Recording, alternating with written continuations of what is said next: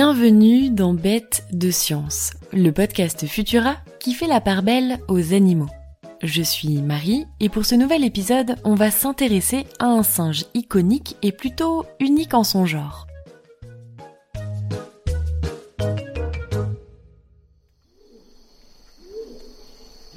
Orang-outan. En voilà un drôle de nom, même pour un singe. Mais si vous parlez un peu malais, qui sait, vous savez déjà qu'il ne lui a pas été donné par hasard. Car en Malaisie, où le grand singe survit encore, Orang Utan signifie peuple de la forêt ou homme de la forêt. Et oui, avec sa carrure imposante, ses grands bras à la fourrure orangée et son regard expressif, Laurent Outan a décidément quelque chose d'assez humain. Bon, pas complètement bien sûr. Pour sa part, il a plutôt choisi d'élire domicile dans les arbres, où il se délecte de fruits, de feuilles et d'insectes. La belle vie, me direz-vous? Eh bien, pas vraiment en fait. Parce que si autrefois Laurent Houtan prospérait sur l'ensemble du continent asiatique, il n'est aujourd'hui plus présent à l'état sauvage que sur deux petites îles, celles de Sumatra et de Bornéo. Au point qu'aujourd'hui, il survit plus qu'il ne vit, et comme toujours, ce sont les activités humaines qui sont responsables de sa lente disparition. Le découpage et la destruction de son habitat, la forêt tropicale, servent à la culture de la tristement fameuse huile de palme, mais aussi à l'exploitation minière ou la construction d'infrastructures.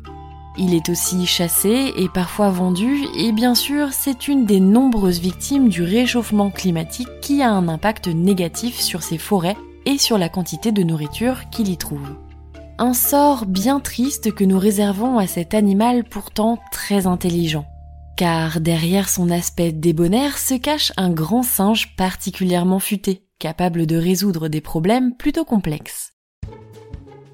Tenez, il y a quelques années, des chercheurs ont tenté de le mettre à l'épreuve. Ils ont placé des individus en captivité face à des tubes de verre remplis d'eau.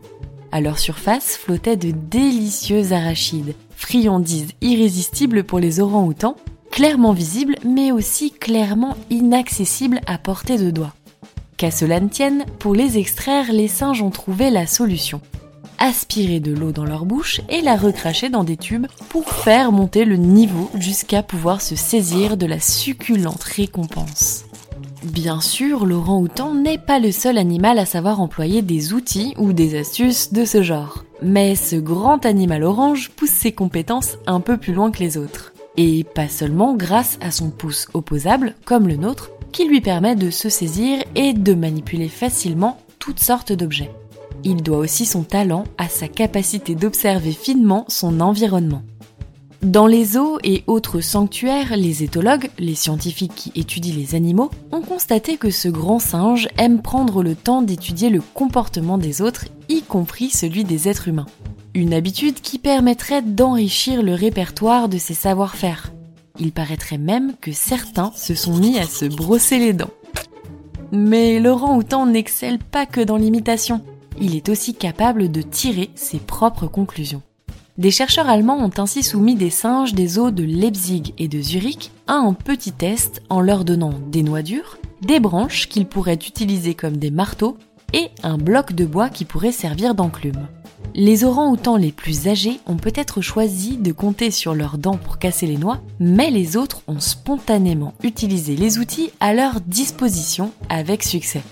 Ainsi, les orangs-outans seraient-ils capables d'apprendre par eux-mêmes un comportement aussi compliqué que celui d'utiliser non pas un, mais une combinaison de deux outils pour arriver à leur fin? Une nouvelle preuve que ce grand singe, pas comme les autres, mérite bien mieux qu'une triste existence dans une forêt menacée. Alors, pas si bête, l'orang-outan. Merci d'avoir suivi cet épisode de Bête de Science. Vous pouvez retrouver la chronique originale de Nathalie Mayer sur Futura et le podcast sur Spotify, Deezer, Apple Podcast et bien d'autres. Pensez à vous abonner pour ne plus manquer un seul épisode et retrouver nos autres podcasts sur vos applications audio préférées. On se retrouve dans deux semaines avec de nouveaux comportements toujours aussi étonnants. À bientôt!